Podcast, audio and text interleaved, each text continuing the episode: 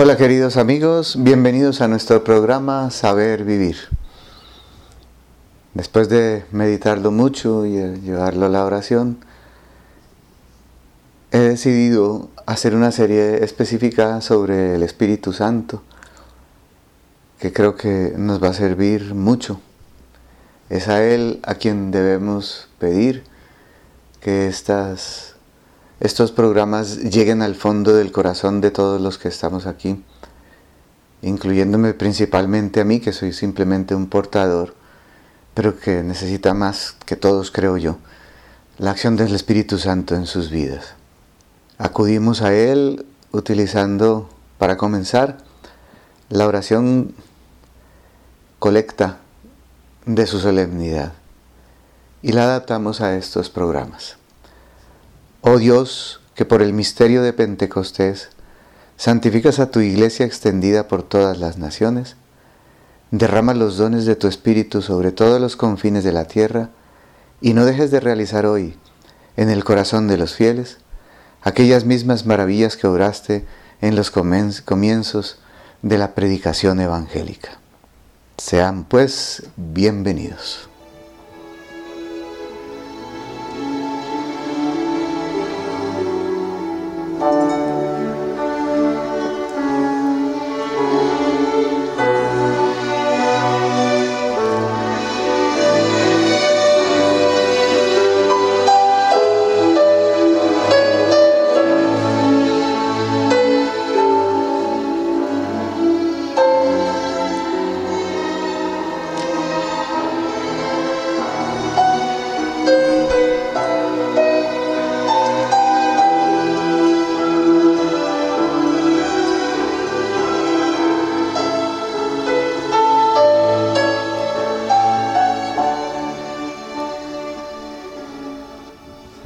Con la donación del Espíritu Santo, esa donación solemne, nuestro Dios Padre vinculó definitivamente a su verbo encarnado, su persona y su obra. Ese verbo encarnado, muerto y resucitado, a la realidad visible e histórica de la iglesia realizando así el misterio de Cristo histórico y la de Cristo total, cabeza y miembros, Jesús y todos nosotros, vivificados por ese mismo Espíritu que envió. Jesús con el Padre envió hasta la consumación de los siglos. Es este el tiempo del Espíritu Santo.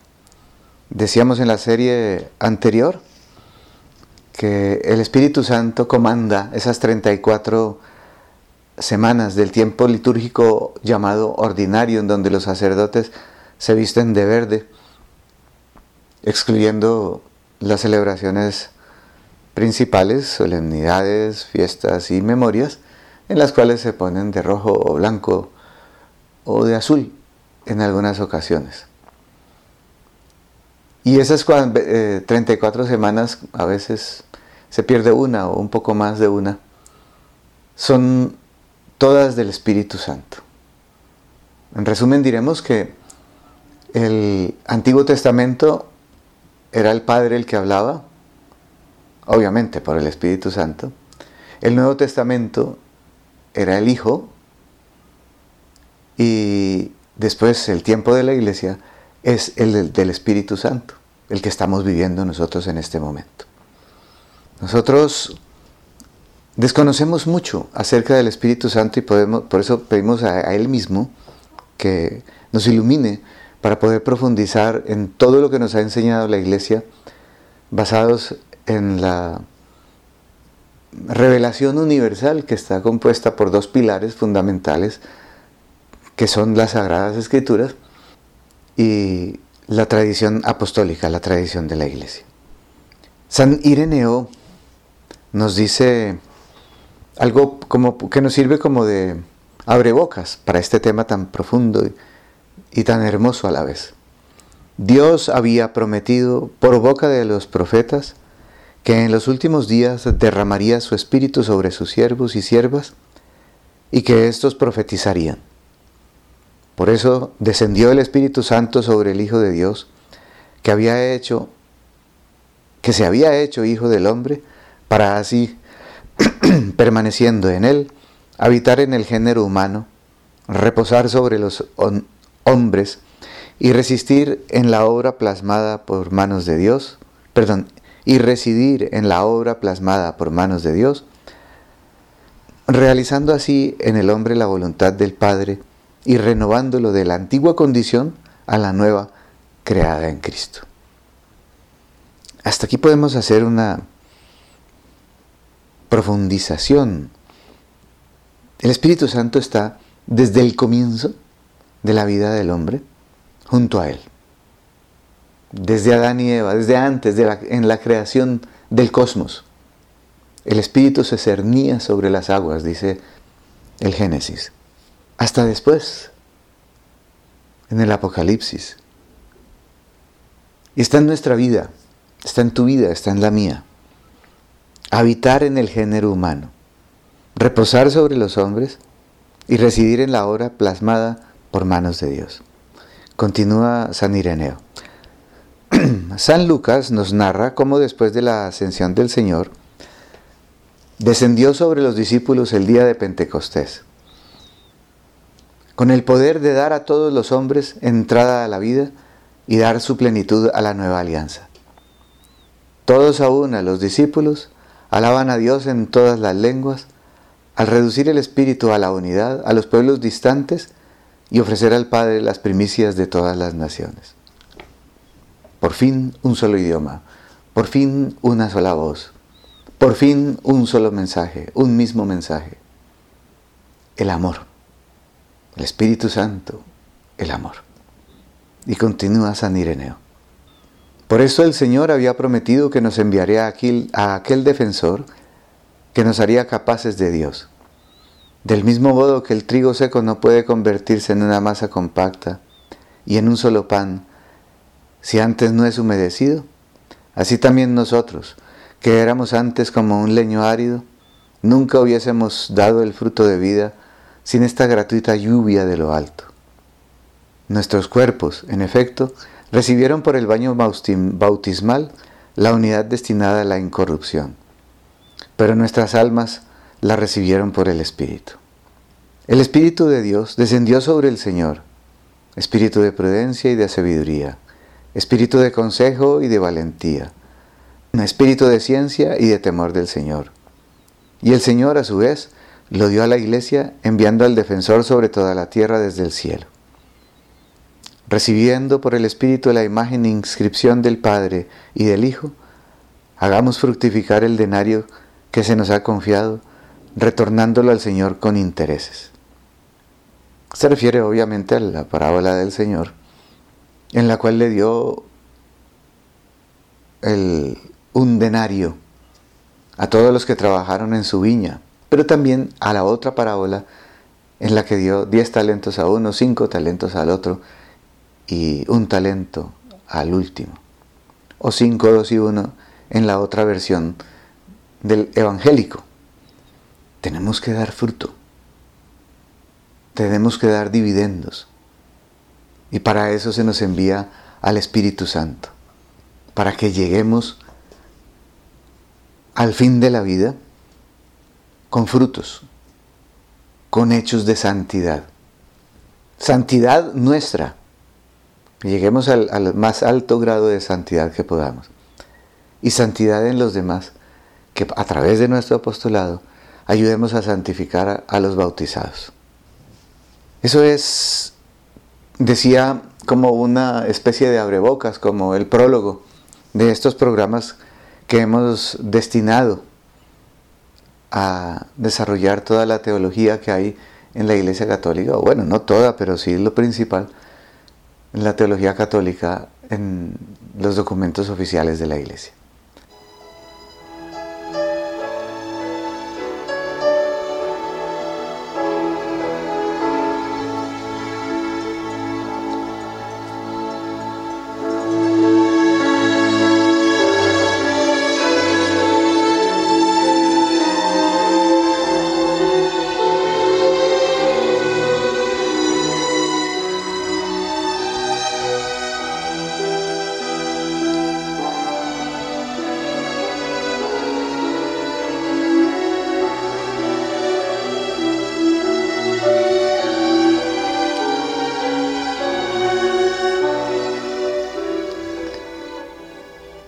Otro padre de la iglesia, esta vez San Basilio, dice lo siguiente.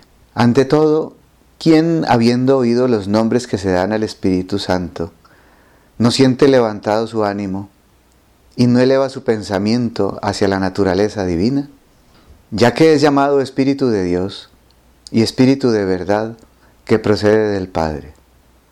Espíritu firme, Espíritu generoso, Espíritu Santo es un nombre propio y peculiar. Hacia Él dirigen su mirada todos los que sienten necesidad de santificación. Hacia Él tiende el deseo de todos los que llevan una vida virtuosa, y su soplo es para ellos a manera de riego que los ayuda en la consecución de su propio fin, de su fin natural.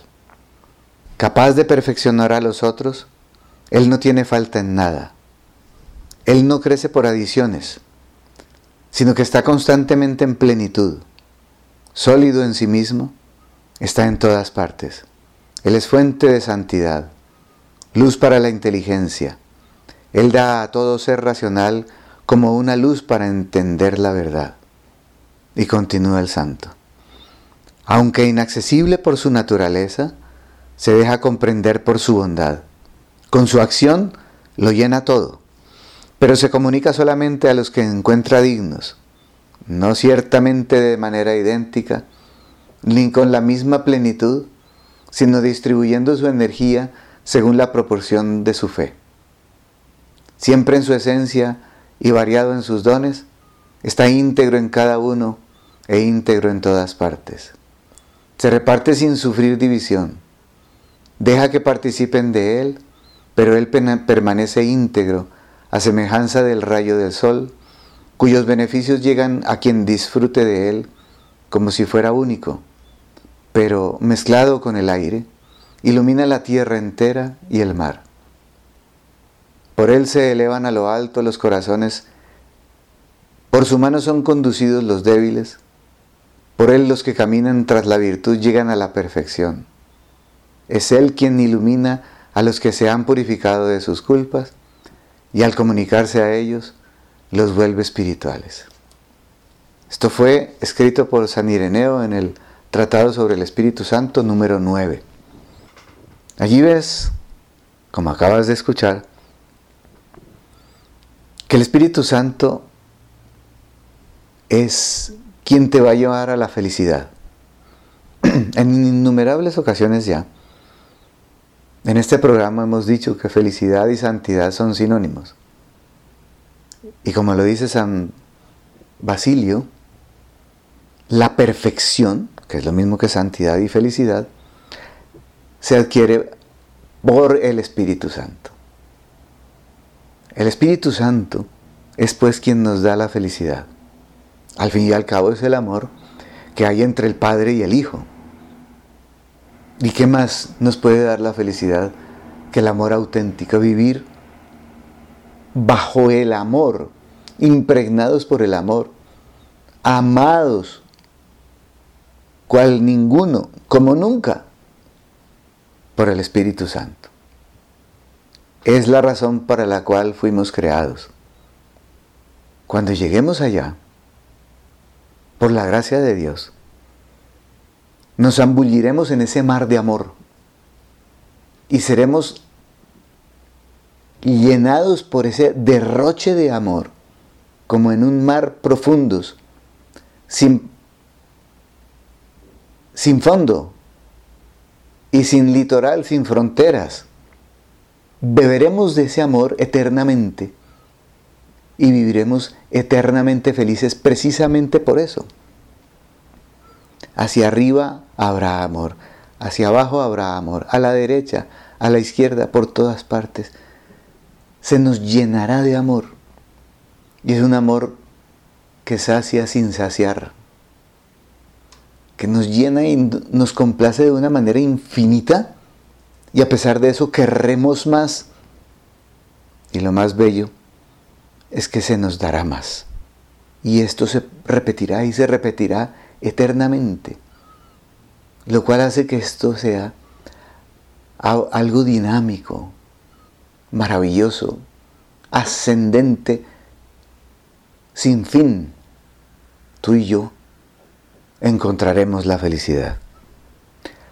Así pues que es absolutamente necesario para lograr este objetivo, que es el objetivo primordial de la vida, es la realización personal máxima que podemos alcanzar. Necesitamos del Espíritu Santo. Y lo invocamos poco, y hablamos poco de Él, y conocemos poco de Él. Pero Él se deja conocer de una manera sobrenatural, no con el conocimiento racional, digámoslo, sino empírico, vivencial, existencial. Entrará en tu alma y en la mía de manera sutil, como le pasó a Elías allá en el monte Oreb, que no fue un viento impetuoso, ni un fuego abrasador, ni una tormenta celestial,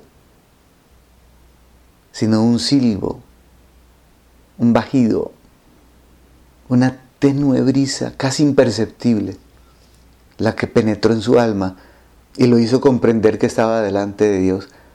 Y como hacían en el Antiguo Testamento, como hacían entonces, se tapó la cara con un velo para no ver a Dios y morir, como se creía entonces.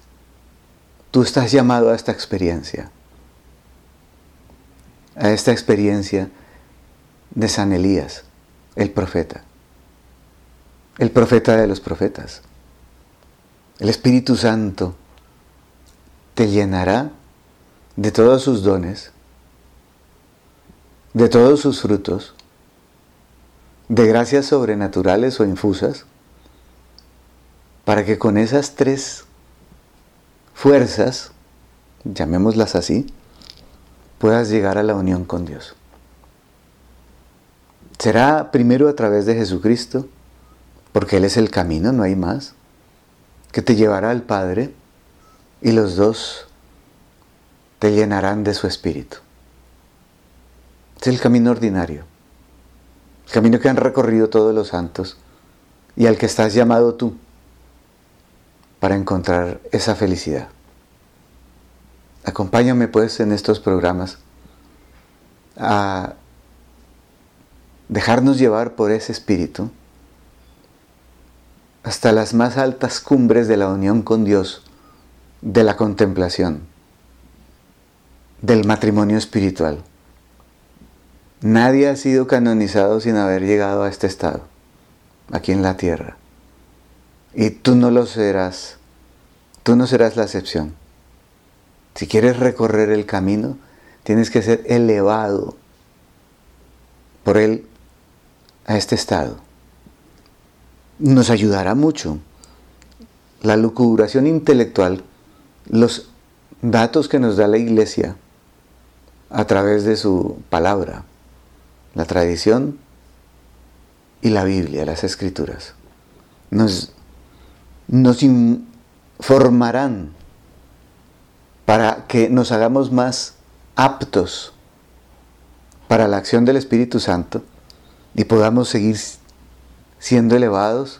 Él estaba ahí cuando nos bautizaron, en nuestra alma, en germen, como lo estaban también el Hijo y el Padre. Pero hay que hacerlos crecer. Y para eso tenemos que tomar como consigna la de San Juan Bautista. Conviene que Él crezca y, y yo disminuya. Y así, poco a poco, le daremos más cabida a su acción, a la acción del Espíritu Santo en nosotros, para que nos eleve. Porque nosotros no somos capaces de ese trabajo espiritual. Nos declaramos impotentes para llegar a la santidad. Por eso sabemos que lo que tenemos que hacer es no hacer, es dejar hacer su acción al Espíritu Santo en nosotros. Es simplemente disponernos para que Él empiece a orar en nuestras almas la santidad que Él quiere, en el carisma que Él quiere, en la intensidad que Él quiere, en el camino que Él quiere. Por eso como todo es de Él, tú dejas hacer su obra. Y así te subirá más rápido hacia las cumbres de la santidad, de la perfección. Y serás un testeador, perdón la palabra que estoy utilizando, quizá un neologismo, una nueva palabra, testeador, el que hace el test de tu estado actual para llevarte y elevarte, quitándote todas las impurezas, es decir, los apegos, las imperfecciones, las malas inclinaciones y hasta tus propias buenas voluntades para dejarte manejar por su voluntad santísima y llevarte a estos altísimos grados de perfección y de santidad que derivarán en una felicidad aquí en la tierra, unos gozos y deleites espirituales que serán como un presagio, un anticipo, una barruntar lo que será el cielo como lo hemos dicho tantas veces, una muestra gratis de lo que será el cielo. Déjate llevar, pues, camina, o mejor, déjate mover, no camines. Déjate mover por su acción, por la acción del Espíritu Santo, y verás cuán presto, cuán rápido llegas a esas cumbres de la perfección.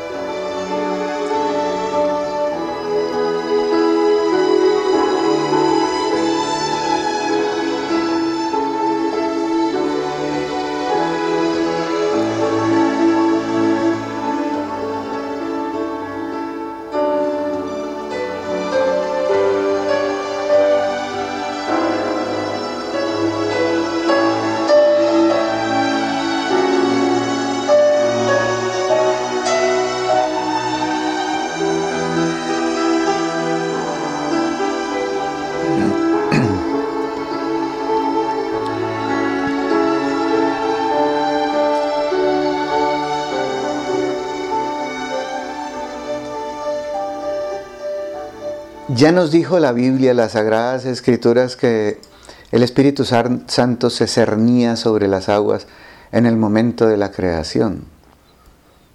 Pero el, momento eh, más exultante, más evidente, donde hace su aparición, digámoslo, en la escena de la vida de los hombres, el Espíritu Santo, en plenitud, es en Pentecostés. Es el domingo de Pentecostés, del que hablamos en la serie anterior. Pero hagamos una especie de resumen para que nos sirva. Jesús había establecido los fundamentos de la iglesia mientras hizo su vida pública, su vida apostólica, y le había comunicado sus poderes a esos apóstoles después de resucitar. Pero el Espíritu Santo debía completar la formación de los apóstoles y revestirlos de la fuerza de lo alto, como dicen los hechos de los apóstoles. Entonces, a ese reino visible de Cristo en la tierra, que son los primeros doce, el reino invisible del Espíritu Santo, que venía a terminar y a pulir esa obra ya de por sí admirable de Jesús, a renovar la faz de la tierra. Claro, por medio de los apóstoles. Por eso es a ellos a quienes les llega, unidos en oración durante nueve días consecutivos, mientras Jesús ya no estaba con ellos después de la ascensión junto con la Virgen María, no olvidemos jamás eso. Por eso es que la Virgen María estaba con Jesús, estaba con el Padre y estaba con el Espíritu Santo más que nadie. Recordémoslo siempre, después hablamos de esto. Y entonces ese día, en Pentecostés, la primera y más magnífica manifestación del Espíritu Santo, a los discípulos y a la Virgen, como estoy diciendo, se celebra a los 50 días, porque así ocurrió, de la resurrección de nuestro Señor Jesucristo. Dice el Evangelio que Jesús había anunciado a sus discípulos la llegada del Espíritu Paráclito. Y aquí se cumple esa promesa. A la hora de tercia, que sabemos que es hacia las nueve de la mañana, se apodera del cenáculo donde estaban reunidos todos los apóstoles, se apodera del cenáculo el Espíritu Santo y un viento huracanado que de repente sopla en torno a la casa, junto con la aparición de lenguas de fuego que se posan sobre cada uno de ellos, son las señales maravillosas de la llegada del Espíritu Santo. Y entonces estos seres humanos, muchos de ellos ignorantes, pescadores, y esta mujer de pueblo, nuestra Madre la Santísima Virgen María, son alumbrados con las luces del Espíritu Santo y llenos de la efusión de sus siete dones, fueron llenados de los dones en un instante. A nosotros, como lo veremos en próximos programas, si Dios quiere, nos toca irlos adquiriendo poco a poco durante toda nuestra vida. Primero el temor y terminando por el más alto de todos, que es la sabiduría. Estos y la Virgen se llenan de la efusión de sus siete dones y son renovados y van a renovar el universo entero. Nosotros recibimos también el Espíritu Santo que Jesús, subido al cielo, derramó en este venturoso día sobre sus hijos de adopción. Cada uno de los misterios del ciclo litúrgico produce frutos de gracia en nuestras almas, dones del Espíritu Santo, que la Biblia llama espíritus, y la iglesia los celebra.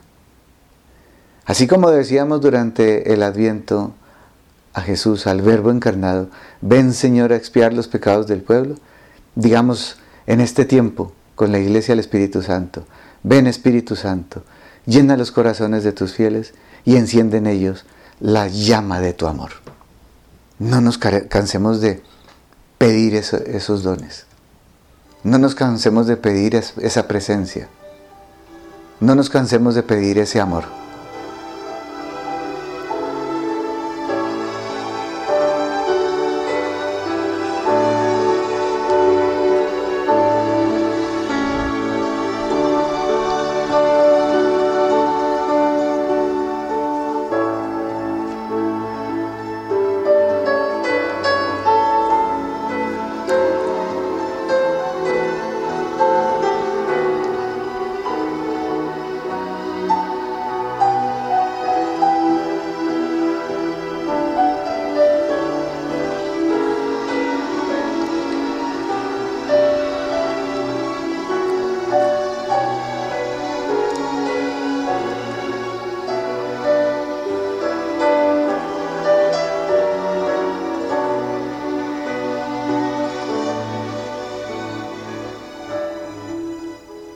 No hagamos esto con solamente la razón, con solo la inteligencia. Hagámoslo en el espíritu, en nuestro espíritu. Dejemos que el Espíritu Santo, ese ya con mayúscula, no el nuestro que es con minúscula, nos llene. Aprendamos a hacer oración. Vámonos allá, Jerusalén, Año 33. 50 días después de que Jesús resucitó. Ya lleva nueve días sin nosotros.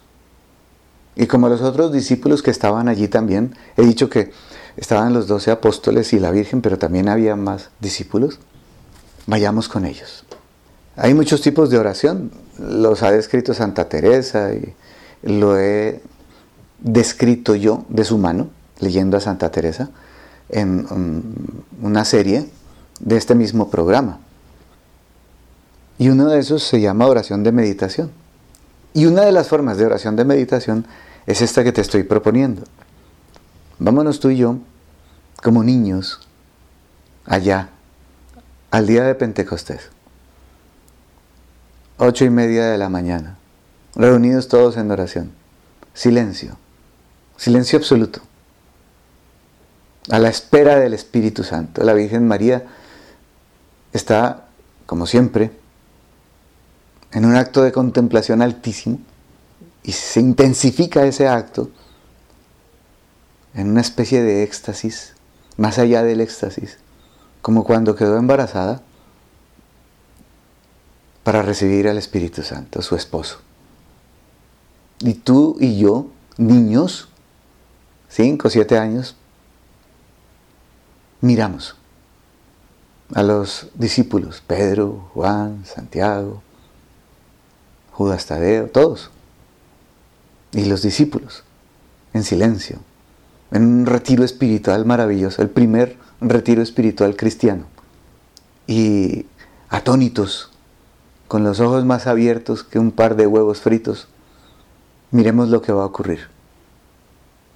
Leamos los hechos de los apóstoles así, con la atención de un niño, un niño que es simple, sencillo, humilde, admira conmigo lo que va a ocurrir. Al cumplirse pues los días de Pentecostés, estaban todos juntos en un mismo lugar. Y vino de pronto un ruido del cielo. La Virgen no se inmuta. Los apóstoles más interiores tampoco. Pedro, con su impetuosidad, inmediatamente mira hacia arriba. Y tú también, y yo. Allá arriba se oyó un ruido que jamás se había escuchado. Era un ruido como de viento que soplaba impetuoso, llenando toda la casa en donde estaban. El temor se apodera de nosotros. Tú y yo nos agarramos del manto de la Virgen María. Y, yo que soy más niño, por eso más desprevenido, por decirlo castizamente, le cojo una mano a mi madre la Virgen María. Y ella me mira con una sonrisa de ternura y continúa agachada en oración. Y se les aparecieron como lenguas de fuego que se repartieron y pusieron sobre cada uno de ellos. La Virgen con una llama de fuego encima de su cabeza. Todos los apóstoles y los discípulos. Y, tú y yo miramos atónitos, abismados. Y empezamos a sentir en nuestro interior la llegada también en nosotros de la fuerza del Espíritu Santo. Y fueron todos llenos del Espíritu Santo y comenzaron a hablar varias lenguas. Salieron del recinto y empezaron a hablar según el Espíritu Santo les dictaba. Y allá había gente de todas partes. Cada uno en su propia lengua los escuchaba. Residían a la sazón en Jerusalén judíos piadosos de todas las naciones del mundo. Y como pólvora, la noticia corre de boca en boca. No había internet, no había WhatsApp, no había modo de comunicarse por, por medios modernos. Pero de boca en boca, como esto estaba lleno, Jerusalén estaba lleno, eran las fiestas de las fiestas, todo el mundo se acerca a mirar. Llegó mucho gentío y quedaron pasmados al ver y oír hablar a los apóstoles en su propia lengua. Esos pescadores, esos ignorantes, y hablando cosas maravillosas, y los entendíamos. Todos estaban atónitos y maravillados diciendo, ¿todos estos que hablan no son galileos? Pues ¿cómo es que oímos nosotros hablar a cada uno en nuestra propia lengua? Partos, medos, elamitas, los que moran en Mesopotamia, en Judea y Capadocia, en el Ponto y en Asia, en Frigia y en Panfilia, en Egipto y en tierras de Libia, que confina con Sirene, y los que han venido de Roma, judíos y prosélitos, los cretenses y árabes, los oímos hablar en nuestras lenguas las maravillas de Dios. Y empezamos a escuchar las maravillas de Dios. Empezó el Espíritu Santo a hablar por boca de hombres, de hombres pecadores, como tú y como yo, y sigue hablando hoy, por boca de pecadores. Es Él el que habla. Medita un poco cómo escuchas las homilías de los sacerdotes, las predicaciones en Radio María y en otras partes, los retiros espirituales a los que asisten. ¿Cómo lees tú las sagradas escrituras? ¿Cómo es el Espíritu Santo hablando a través de circunstancias personales, familiares, laborales, sociales? ¿Estás escuchando? Ven, Espíritu Santo, llena los corazones de tus fieles y enciende en ellos el fuego de tu amor.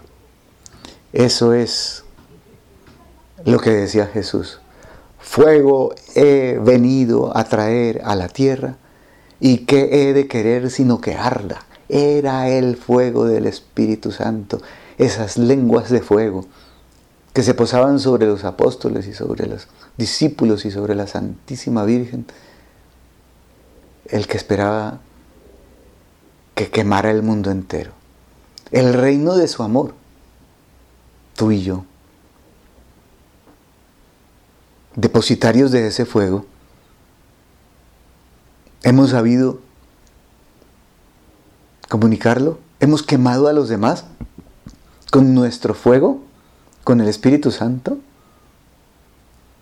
Se nota en tu vida y en la mía que estamos llenos del Espíritu Santo, llenos de amor? ¿Cómo contestas cuando te ofenden? ¿Cómo contestas cuando te calumnian? ¿Cómo contestas cuando hacen ironías en contra tuya, indirectas? ¿Estás lleno del amor de Dios, del Espíritu Santo? Siempre estás sonriendo para difundir ese amor que, tienes en tu interior. O al menos tus ojos brillan un poco y la boca esboza la sonrisa de la Mona Lisa, que a veces parece que sonríe y a veces parece que no. ¿Se te nota el Espíritu Santo? Lo tienes adentro, quizá muy oculto. El pecado original, las malas experiencias, nos han vuelto resabiados, iracundos, poco proclives al amor, poco inclinados a amar y a, de, y a repartir amor, y a dejarnos amor, amar por el Espíritu Santo. Muchos impedimentos quedaron, tus apegos, los míos, no nos dejan ver, no nos dejan crecer en nuestro interior al Espíritu Santo. Y lo que crece son nuestros defectos, nuestros pecados, nuestras malas inclinaciones, nuestros resabios. Deja, deja. Deja eso a un lado. Sé como los apóstoles, que te llenen sus siete dones, que te llenen sus doce frutos, que te llenen las innumerables virtudes infusas que se infundan en tu alma, para que tú seas otro Cristo, el mismo Cristo y empieces a vivir con Él, para que Él te fusione a Cristo y seas tú una sola cosa con Él, como en una unión hipostática. Para que esto ocurra, ora intensamente. Habla con Él, habla con el Espíritu Santo.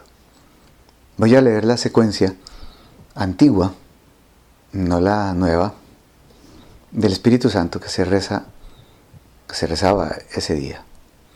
Ven Espíritu Santo y envía desde el cielo un rayo de tu luz.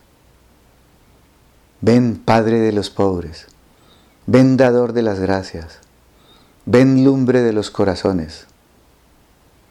consolador bonísimo, dulce huésped del alma, dulce refrigerio. Descanso en el trabajo, en el ardor tranquilidad, consuelo en el llanto. Oh luz santísima, llena lo más íntimo de los corazones de tus fieles.